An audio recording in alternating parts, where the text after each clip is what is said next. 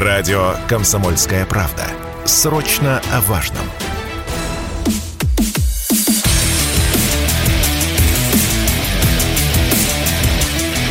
Программа с непримиримой позицией. Утренний Мардан. Всем здравствуйте! В эфире радио «Комсомольская правда». Я Сергей Мардан. Все как обычно. Трансляция на YouTube-канале Мардан 2.0. Подписывайтесь. Если смотрите, с вас лайк, конечно, для удобства я вам рекомендую. Просто рекомендую, не настаиваю. Нажать на колокольчик, тогда будете получать извещение о начале трансляции, что особенно актуально для людей, которые находятся в других часовых поясах. Ну и, естественно, к вашим услугам телеграм-канал Мардан. Эм... Ну, давайте, по ходу дела придется мне, в общем, верстать немножечко план сегодняшней программы, потому что ночью обстреливали снова Белгородскую область. На этот раз не просто поселки, хотя с моей точки зрения нет принципиальной э, разницы, куда падают украинские снаряды по жилым домам в любой русской деревне или падают ракеты по Рублево-Успенскому шоссе. В моем представлении это ровно одно и то же – на этот раз э, хохлы обстреливали город Валуйки. А стреляли они, ну, пишут о том, а, что по электростанции, ну, видимо, там подстанция просто находится, ее поразили. Почти 40-тысячный город остался без света. Вчера а, вечером обстреливали таможенный пост на границе Белгородской области и так называемой Украины пожар в здании таможни. На этом а, посту, собственно, через него поток беженцев идет с Украины в Россию. И вот, собственно, с чего я хотел бы и начать. Я уже успел а, в телеге отреагировать на пост а, губернатора Гладкова. Гладков молодец. Гладков правильный губернатор. Это губернатор Белгородской области. Он делает, что он может. То есть, ну, на этот счет не надо обольщаться на территории Белгородской области идет война. Не спецоперация на территории Украины. Это ну, на территории Украины идет спецоперация, а на территории Белгородской области, субъекта Российской Федерации, идет война. Как я это понимаю. Поэтому гражданская администрация, гражданское руководство, заточенное под мирную жизнь. Я был в Белгороде не один раз, я знаю, как там устроена жизнь. Это прекрасный, богатый край – там производят зерно, мясо птицы, дикое количество свинины, там потрясающие сады, там все так, как надо, там жизнь устроена так, как она в идеале должна быть устроена вообще в любой точке России. Но а, то, что происходит там сейчас, это не мирная жизнь и никакая гражданская администрация не в состоянии с этим ничего сделать. Ну, максимум, что может сделать губернатор, там, не спать ночами, выезжать на места обстрелов и писать, писать посты в Телеграме. Но это не губернатор Белгорода должен писать посты в Телеграме, это представитель Минобороны, по идее, должен написать а, пост в Телеграме. А лучше не писать, не надо ничего писать. Мы сами за вас напишем, дорогие мои. Нам достаточно брифингов Коношенкова. Можете на этом ограничиться. Просто сделайте что-нибудь. Ну а вообще, я не могу не проконстатировать просто. Не могу просто не проконстатировать. Территория России, да, та самая, которая, про которую поется в гимне Российской Федерации, Россия священная наша держава, снова в очередной раз, не в первый и не в последний, подверглась военной атаке это не просто два беспилотника, что совершенно не отменяет э, э, юридического термина военная атака на территорию России. Это даже не удар военными вертолетами по нефтебазе, что тоже никак не отменяет юридического термина военная атака против территории России. Это массированный удар из РСЗО по русскому городу Валуйки. Русский город Валуйки. Еще раз запомните его. Это город, который был построен, который существовал как крепость в XVIII веке. Да, Прилепин совершенно верно написал, что Ельцин вернул Россию в начало 18 века. Вот что такое Ельцин. Вот почему я раз за разом повторяю, что не место могиле этого человека на главном некрополе России, на Новодевичьем кладбище. Не место. Вот именно по этой пограничной крепости, которая была пограничной в начале 18 века, сегодня били хохлы из градов. Там погиб мирный человек. А, ну и, собственно, давайте сделаем вывод. Без лишнего пафоса. Тут нет никакого пафоса вообще. Весь пафос кончился еще несколько месяцев назад, у меня, по крайней мере. Это вопрос а, такого рутинного госуправления на территории Белгородской области, на территории Курской области, на территории Брянской области. Не может быть никакой гражданской администрации. Это прифронтовые территории. Руководить всем там должна военно-гражданская администрация. Не может ничего сделать ни губернатор, ни глава местного МЧС с обстрелами из градов. Они ничего не могут сделать. Это вопрос армейский. И режим КТО там тоже было бы глупо объяснять, потому что там нет никаких террористов. Это военная атака со стороны вооруженных сил Украины. Поэтому, да, насколько я понимаю, просто вот моя жизненная логика подсказывает, что ну вот в такой ситуации, вероятно, объявляется э, военное положение, по крайней мере, на приграничных территориях. Ну, то есть, очевидным образом, вот эта вот приграничная территория в глубину 100 километров должна управляться, ну, неким а, новым а, органом. Если его нет, значит, быстро напишите э, указ и подпишите его, где положено. Мне так кажется. Ну, пока ничего этого нет. Не знаю, будет ли. Будет, в конце концов. Вариантов-то нет, потому что после знаменитой перегруппировки, э, которую, значит, наша доблестная Минобороны провело в Харьковской области, вся Белгородская область под огнем. Белгород под огнем. От украинской границы до Белгорода полста километров. Это значит, что украинские ураганы до туда добьют. Это означает, что Хаймерсы легко туда добьют. Не, можно, конечно, и дальше надеяться, что наши аккуратные предупреждения вот в сторону американцев, что не смейте переходить красные линии, они там на кого-то подействуют. Но только я в этом совершенно не уверен, потому что хохлы-то живут в логике войны. Не потому что они идиоты, нет, совсем просто. Эта территория, эти миллионы людей живут в логике войны. Вот они как начали в этой логике жить, ну и, собственно, дальше это лишь закручивается все туже, туже и туже. Мы, конечно, можем там на федеральных каналах э, с такими вот э, глубокомысленными выражениями лиц говорить, что, скорее всего, э, расчетами Хаймерсов командуют иностранные наемники, даже, скорее всего, американские офицеры. Только я думаю, что это не так. Ну, как бы доказательств-то нет. Вот. И я предполагаю, что научиться управлять э, установкой э, залпового огня вполне себе русский человек может, а хохлы это те же самые русские, которые отреклись от своей русскости. Вот так вот. А, ну, соответственно, переходим к другой повестке. А, еще одна история, которая нуждается, а, конечно, комментарии – это вчерашняя резолюция МАГАТЭ. Совет МАГАТЭ принял резолюцию с требованием к России немедленно прекратить действия на Запорожской АЭС. Против принятия резолюции голосовали Россия и Китай. А вопрос риторический, глупый, конечно, наивный, детский.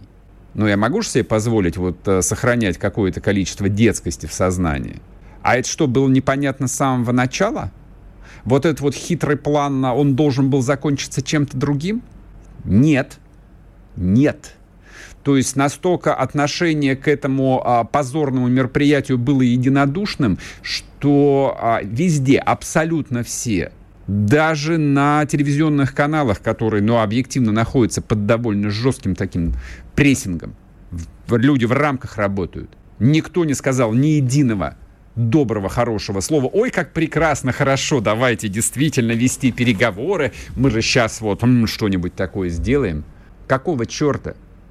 Эти игры, они вообще закончатся когда-нибудь с международным сообществом? То есть если нет стратегии работы с общественным мнением, то а, лучше вот а, на какое-то время вообще прекратить все контакты.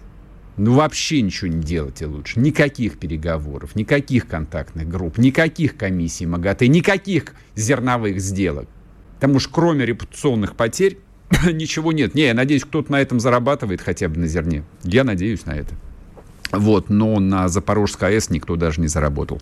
Продолжим после перерыва, не уходите. sportkp.ru О спорте, как о жизни.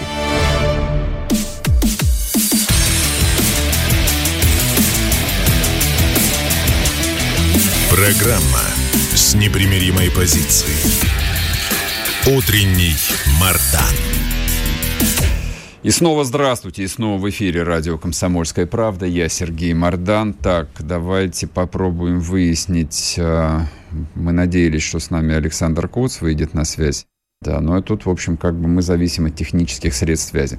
Ну ладно. А вот о чем э, я еще хотел бы поговорить. Попробую спокойно об этом поговорить. Вот, хотя не получится. А, СБУ объявила вчера официально, что на освобожденных территориях Харьковской области проверила уже 7 тысяч граждан, вычислила среди них 16 коллаборантов. Это то, о чем мы вчера с Олегом Царевым здесь в эфире говорили. А, но Царев, а, ну, для него это личная боль, это личная трагедия. А, там, кто помнит, я просто помню, он фактически с Украины 8 лет назад бежал. И там, и поддерживает отношения. Ну, масс, масса людей после 2014 года просто оттуда бежала от э, смерти. Банально, от смерти. То есть люди знали, что их убьют. И людей, которые не успели покинуть Харьковскую область, их уже убили. И их убивают каждый день. И убежденных сторонников России, и людей просто случайных, просто обывателей, да. Ну, как бы что, что себя э, там обманывать. Э, это не тот случай, когда нужно там продолжать жить в мире фантазий. То есть люди ко всему приспосабливаются. Да, пришла русская армия. Ну хорошо, слава тебе, Господи. Ничего удивительного. Значит, там, продолжаем жить дальше. Нам нужно работать, нам нужно получать зарплату. Люди обслуживают коммуналку, люди работают в школах, люди работают в больницах. Им же сказали, что Россия здесь навсегда. И я, кстати, это говорил. И я это говорил. То есть и, и, и я, лично я тоже разделяю вину перед этими людьми. Все, кто это говорил вслух, все несут свою долю вины перед этими людьми. Мне кажется, очень невредно это не забывать. Всем людям, которые и при должности, и без должности. А они не стесняются. А что им стесняться? Им, а, у них полная индульгенция – вот в буквальном смысле этого слова, как этот инструмент в свое время был придуман католической церковью, и потом вот в Европе понятие индульгенции появилось, то есть тебе отпускается все, тебе разрешено все, все можешь делать. Можешь безнаказанно убивать людей. Ты можешь искать врагов и убивать их на месте. Там буквально объявлена охота на людей. Я когда читаю вот украинские паблики, я когда читаю комментарии даже, ну, вроде бы как бы обычных там украинских обывателей, я не могу справиться вот совершенно там а, темными, мрачными эмоциями, которые ко мне вызывают. Вот, вот поэтому, когда заходит там теоретический разговор там про жалость, один народ, ну, вот я, я продолжаю читать, что мы не должны становиться как они. Прекратите уже обманывать себя. Не надо. То есть степень э, озверения, степень оскотинивания, которую а, прошли украинские граждане, такова, ну, объективно, что мы, конечно, можем а, шпарить и дальше по учебнику марксизма и ленизма образца 1981 года, но в данном случае, во-первых, мы выглядим идиотами – и в их глазах, и в своих собственных глазах. А во-вторых, мы нисколько не продвигаемся в решении проблемы. А решение проблемы не только на фронте. Решение проблемы прежде всего в голове. То есть для того, чтобы победить, нужно там, по крайней мере, сформулировать, что ты хочешь со всем этим сделать. Но, кстати, а что хорошо, что термин денацификация – который прозвучал э, накануне 24, точнее 24 февраля, вот он, наконец, обретает э, такой вполне понятный человеческий смысл. Вот я, когда об этом рассуждаю, про денацификацию, вот читаю эти новости про СБУ, которые фильтрационные лагеря немедленно организовали в Харьковской области. Знаете, вот как машина-то работает – вот, и не нужно здесь пенять на пресловутое НАТО. Это не НАТО. Какая к чертям собачьим НАТО? Это украинская политическая система, это украинское государство. Вот то, как оно устроено, то, как оно видит свои стратегические цели и задачи, как оно понимает а, свою форму выживания. Вот в моем представлении денацификация Украины, денацификация Украины – это уничтожение до основания украинского государства полностью под ноль любое проявление украинского патриотизма, политического или даже географического, в будущем должно рассматриваться как государственное преступление и караться. И вот вчера, а, когда мы с Царевым говорили, ну так, мы рассуждали просто, он, это он описывает мне ситуацию в Крыму где он где-то видит э, там, мужика, у которого татуирован трезубец на затылке, ну, с бритой башкой, с трезубцем. Ну, мы можем, конечно, там вот изобразить из себя пассионариев и сказать, что типа молотком ему по затылку надо дать. Но это же полная ерунда. Вот, это то, что требуется от депутатов Государственной Думы прямо сейчас, вот прямо сегодня, 16 сентября 2022 года кто-то из депутатов Государственной Думы, я к вам сейчас обращаюсь, вас 400 с лишним человек, вы можете подготовить в течение сегодняшнего дня проект закона о запрете на территории Российской Федерации украинской символики, приравнивании ее к экстремистской. Вот ровно как запрещено, запрещено изображение свастики на территории России – запрещено публичное исполнение а, Хорста Весселя, нацистского марша. Вот точно так же на территории России должно быть запрещено изображение украинского флага, украинского герба и любых а, украинских символов. Они должны быть приравнены к экстремистской, к нацистской символике. Ну и повторять банальности, которые здесь уже произносились, о том, что а, служба безпеки Украины, вот та самая служба безпеки, которая сейчас пытает и убивает людей, наших людей, наших людей они убивают, пытают и убивают прямо сейчас, должна быть объявлена экстремистской организацией и быть вне закона. Любой человек, который принадлежит к этой структуре, должен рассматриваться законно целью для российской армии, для российских спецслужб. Ну, а уж по-хорошему, ну, не будем... Вроде как не хочется фантазировать, на самом деле хочется. А, ну, вот просто самому интересно, в какой момент а, а, украинская власть будет объявлена, ну, тоже экстремистами и на самом решающем уровне будет произнесено, что с этими людьми никаких переговоров. Разве что расписаться, да, в свидетельстве о смерти. Я сомневаюсь, что это будет, честно говоря. Вот, то есть вот ловлю там флюиды а, и понимаю, что чем дальше, тем, в общем, а, больше эта вероятность ходит на ноль. Но, с другой стороны, если а, обратиться к опыту старших товарищей, ну, более преуспевших, так сказать, в строительстве глобальной империи, я про американцев сейчас говорю, ну, это же, то есть объявление а, ими КСИР, а, это стражи исламской революции иранские, там, террористической организацией, и совершенно открытая охота на руководителей КСИРа, открытая, не мешает же им вести переговоры э, там, с иранским правительством о ядерной сделке? Совершенно не мешает.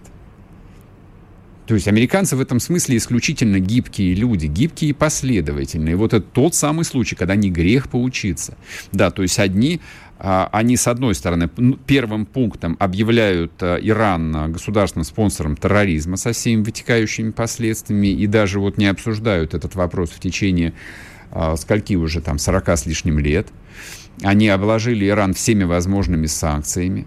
Дальше они последовательно объявляют КСИР, это вот главная а, там, военная структура Исламской Республики Иран, они объявляют террористической структурой и открыто охотятся на руководителей. Ну, помните, как убили генерала Сулеймани позапрошлом году? Вот. Но при этом, да, там, там, где надо, они вступают в переговоры. А почему бы вот а нам также вот не действовать? Вот, вот, вот здесь э, котлеты, здесь мухи, здесь селедку заворачиваем. Но все равно цель должна быть. Но главная цель должна быть неотменяема. Главная цель должна постулироваться хорошо там не первыми лицами государства, но влиятельными общественными деятелями, как, допустим, отрицание Украины как государства, отрицание государственности и насаждение этой идеи абсолютно на всех уровнях. Никакой Украины не должно быть, никакой Украины не должно быть, никакой Украины не должно быть. Просто не должно и все. Ну или как вариант э, там, денонсировать Беловежские соглашения. И все, вообще красота. А, вернемся к нашим фантазиям после короткого перерыва. Не уходите. Радио «Комсомольская правда». Мы быстрее телеграм-каналов.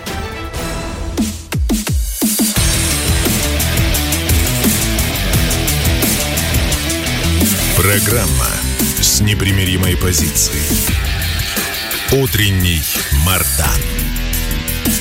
И снова здравствуйте, и снова в эфире радио «Комсомольская правда». Я Сергей Мардан, YouTube-канал Мардан 2.0, телеграм-канал Мардан. Ну, это, в общем, все для вас. Все для вашего удобства, дорогие мои, вообще все для вас. А, по поводу символов. Тема зацепила, по крайней мере, в комментариях я гляжу, в общем, народ э, задает вопросы и пытается обсуждать. Э, главный, самый важный вопрос, он верно очень сформулирован, а звучит так, они по нам хаймерсами, а мы запретом э, их символики? Нет, нет. Во-первых, одно не исключает другое, а для того, чтобы победить в войне, ну, в настоящей войне, на поле боя, для начала нужно победить в мозгах, в своих, даже не в их мозгах. С их мозгами мы чуть позже разберемся. Технологии известны. Обратимся к опыту великих предков. Подчеркиваю. А вот э, для начала было бы неплохо определиться э, со своими мыслями. И в этом смысле а, четкое понимание символики, а, четкое понимание образа врага принципиально важно. Почему я об этом решил еще поговорить? Вчера, а, вот после разговора с Царевым, который, э, ну, он добрый человек, он сказал вот по поводу этого сюжета крымского, где на свадьбе заиграли песню «Шервона Колына», он говорит, а я, типа, не знал, типа, я вот сколько там живу на свете, думал, что это народная песня, а вы мне глаза открыли, сказали, что это песня бандеровская. Я думаю, может, я действительно не прав, ну, надо же разобраться. Я таки разобрался, я посмотрел на историю этой песни «Червона Колына», в честь которой хохлы даже монету выпустили. А песенка-то довольно новая, она не народная. Песня была, на... у нее есть автор, ну, там, кому интересно будет, прочитайте. Песня была написана во Львове в 1914 году каким-то местным украинским националистом. Дальше ее там как-то переработали. Ну, как бы я к чему клоню? Она всегда была гимном э, петлюровцев, сечевых стрельцов, петлюровцев.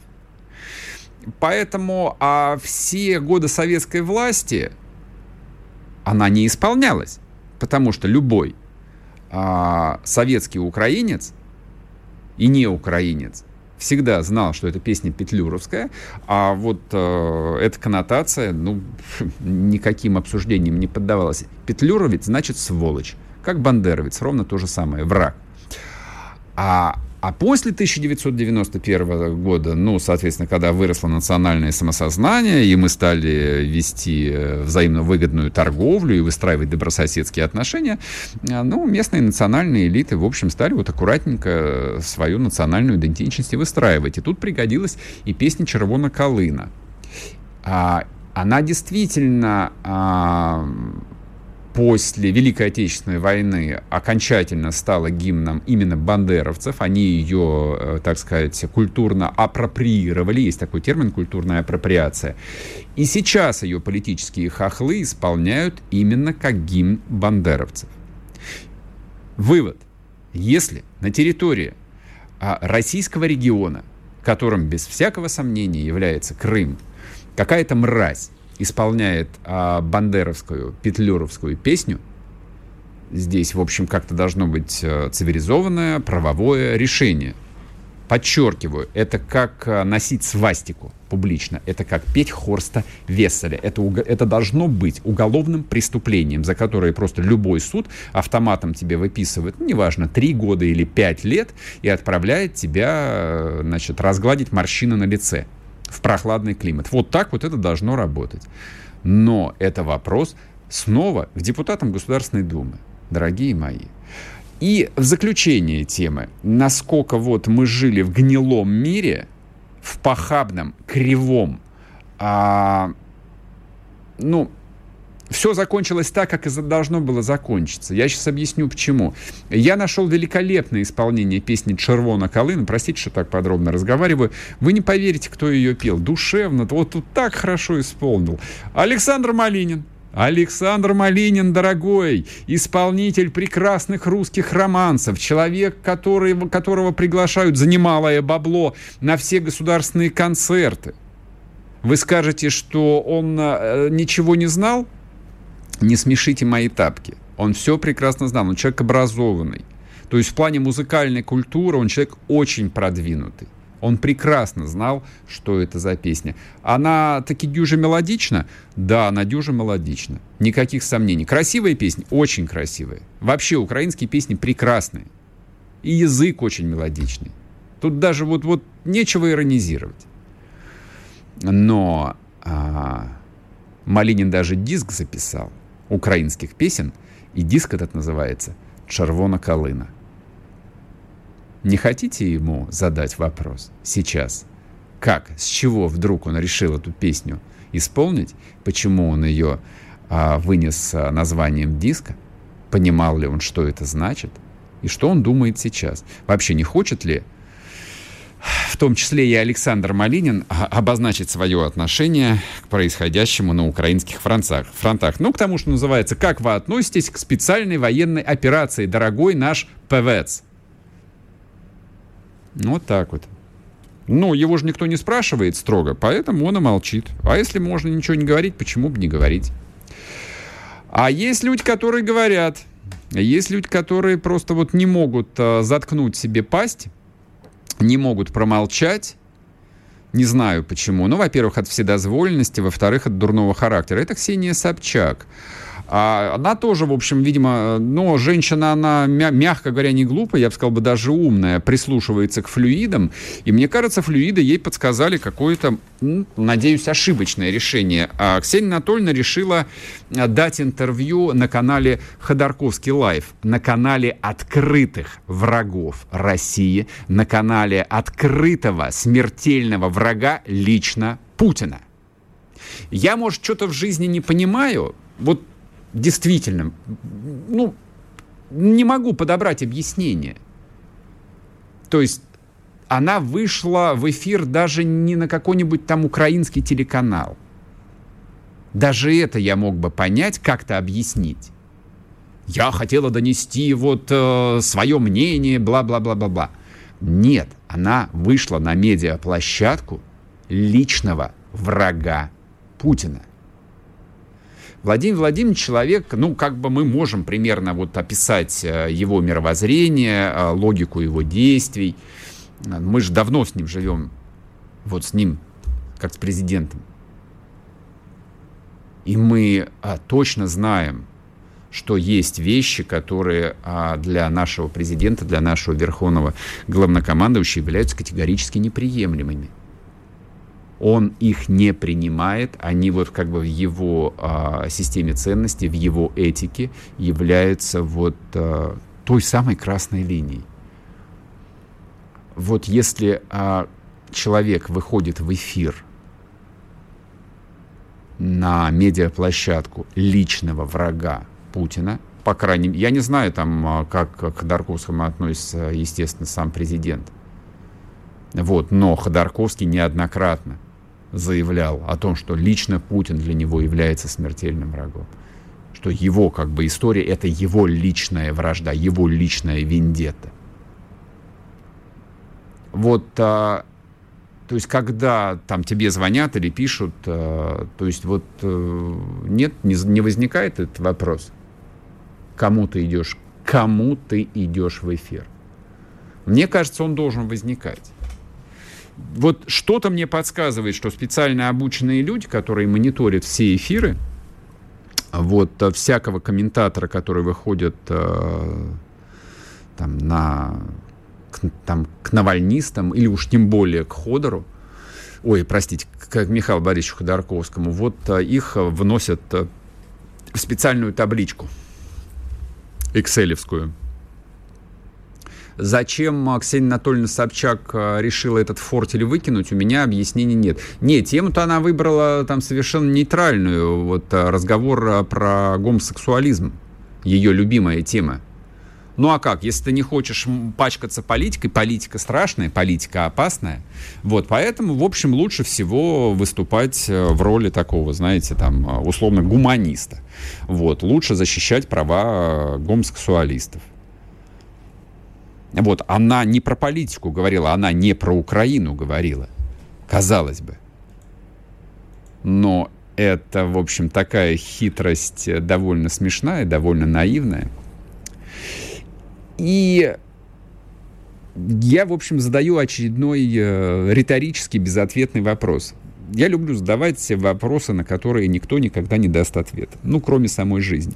Она все равно, в конце концов, расставляет все на свои места. Вот эта вот э, выворочная модель, когда элита сама по себе, а Собчак, конечно, это элита, без, безусловно, такая классическая вот, российская элита. Вот живет своей жизнью, она живет по своим правилам, в своей этике, в своих рамках дозволенного и недозволенного. А все остальные, вот э, электорат, это самое мягкое определение, как они нас называют, и вообще-то, в общем, поч почитают они нас забытло просто, вот, живут своей жизнью, жизнью биомассы. Вот долго это будет продолжаться или нет? Вот что должно случиться с нашей страной, чтобы вот э, перевернулся этот мирок и встал, наконец, с головы на ноги? Не знаю. Пока не нашел я ответа. Продолжим после перерыва. Не уходите. Радио «Комсомольская правда». Срочно о важном.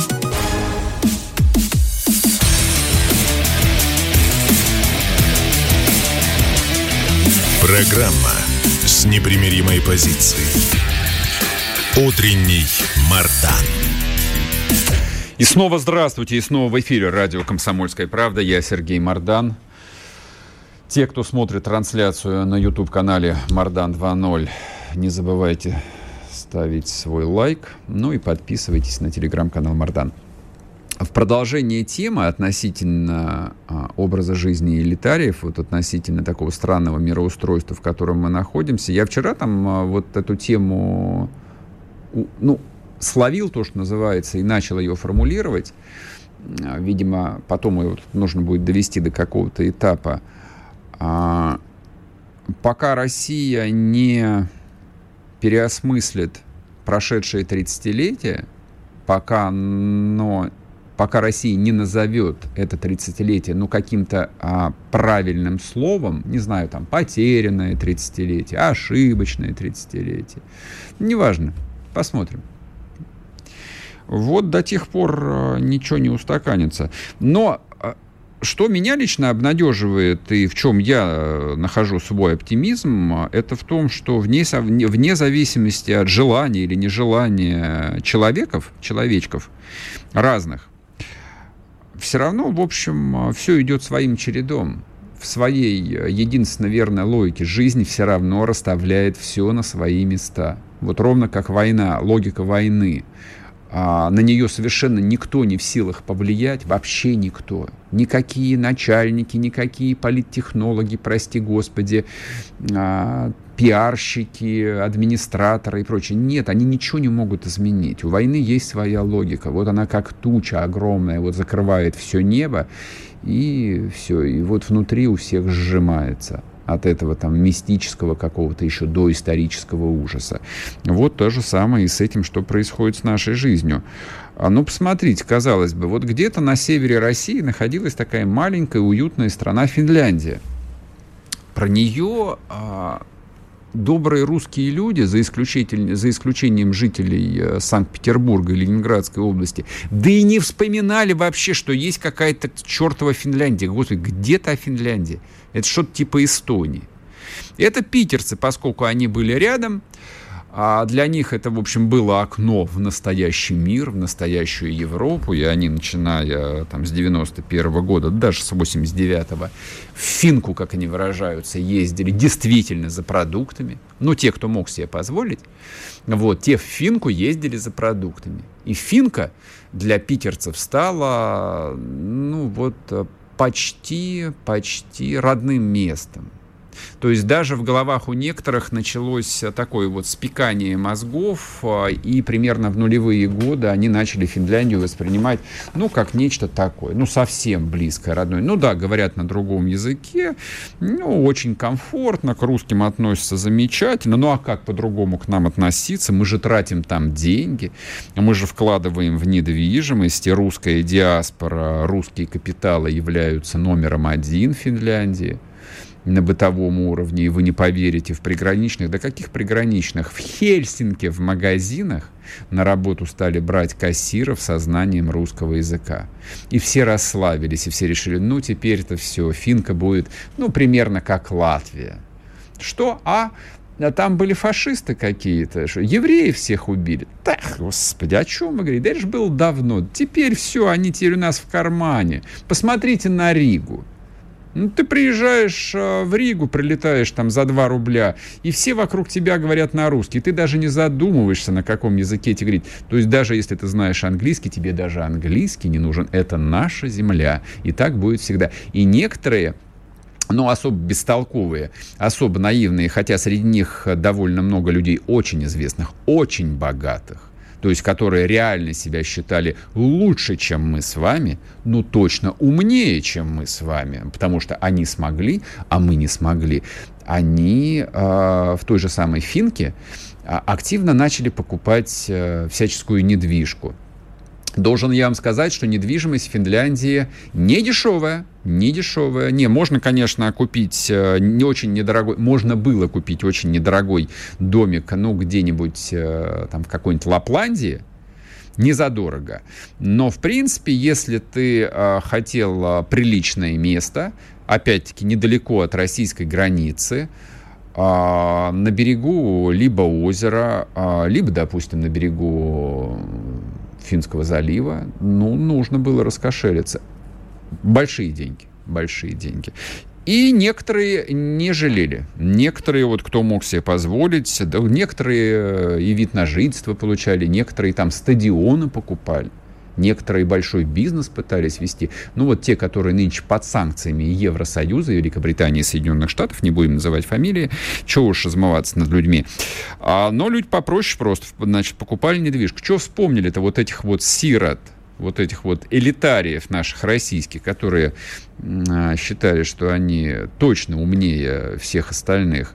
Вот а, финны заявили, президент Финляндии вчера официально сказал, Сначала сказал глава МИДа, потом подтвердил э, президент Финляндии о том, что ну, во-первых, э, вполне возможно полно, вполне возможен полный запрет на выдачу всех виз э, для россиян со стороны Евросоюза. То есть не просто усложнение процесса, как финны сделали сразу, вместе с Прибалтикой и с поляками, которые просто перестали выдавать финны, ужесточили. Но они пошли дальше. Они сказали, что владение недвижимостью Финляндии больше не является основанием для получения въездной визы. Объясняю простыми словами, что это означает. Евросоюз ввел фактически запрет на финансовые операции. Ну а как? Свифта нет, из российского банка ты налоги и коммуналку за свою недвижимость в Финляндии заплатить не можешь. Так ведь? Да, так. Соответственно, ну а как? налоги надо платить, электричество надо оплачивать, все нужно оплачивать. Там все четко, аккуратно и четко. Как вариант, в конце концов, сел на машину и поехал в Финляндию. И там э, кэшем заплатил на месте, там, внес, там, чеком как, неважно. Так ты не въедешь. А, что? Дом у тебя? Квартира? еще там что-то, никого не волнует. А дальше будет следующее, а спустя какой-нибудь год после неуплаты обязательных платежей недвижимость выставляется на аукцион и продается. Это такая вот мягкая, аккуратная европейская форма конфискации российских активов. А, и я этому, честно говоря, рад. Я считаю, это правильно. В этом есть вот какая-то вот сермяжная правда жизни. Вот а, а, добрым русским людям, ну, которые думали довольно долго, что им повезло, и жизнь удалась, и они умнее других своих соотечественников, вот кроме как вот если по сусалам не надавать, вот так вот от души, в самой циничной форме, они ничего не поймут. Вот эти вот люди, вот российские элитарии, развращенные до предела, просто до безумия 30 годами –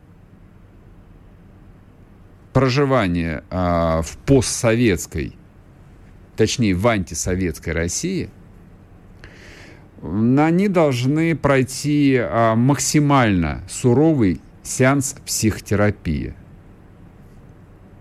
То есть вот так, чтобы урок не надо было повторять.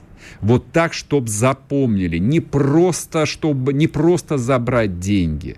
Просто забрать деньги – это ерунда. Это всего лишь финансовые потери. То есть люди, которые большие деньги заработали, они знакомые с другим психологическим опытом, они деньги где-то и теряли.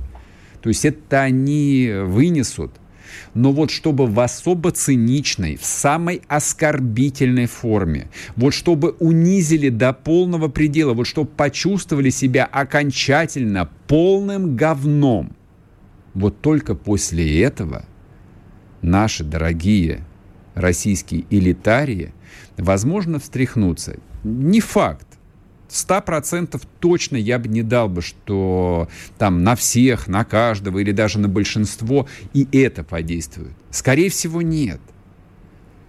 Скорее всего, нет. Но мне как бы вот доводится время от времени общаться ну, с людьми, а, находящимися, ну, с точки зрения социальной лестницы. Вот они где-то угу, сильно повыше. Нет, не, не, пока еще нет. М-м, ничего не произошло. Поэтому чашу унижения они должны испить. Вот самую большую, какую только можно представить. И не потому, что я там человек э, злой там, или вот завистливый, хотя, наверное, и злой, и завистливый, а, ну, просто для того, чтобы национализировать элиту, как Путин говорил, ничего другого не сработает. Ни конфискации яхт, ни аресты собственности, ни закрытие неба, что они могут туда летать теперь только через Дубай. Ничего этого не в состоянии изменить в их мозгах. Должно быть вот такое унижение, а, которое сейчас а, вырабатывают как формулу, как модель в Прибалтике и в Финляндии – я призываю европейских и американских товарищей максимально распространить этот опыт. Вот на весь западный мир. Мы вам будем страшно благодарны. А сейчас короткий перерыв на новости. Вернемся и продолжим. Радио «Комсомольская правда». Мы быстрее телеграм-каналов.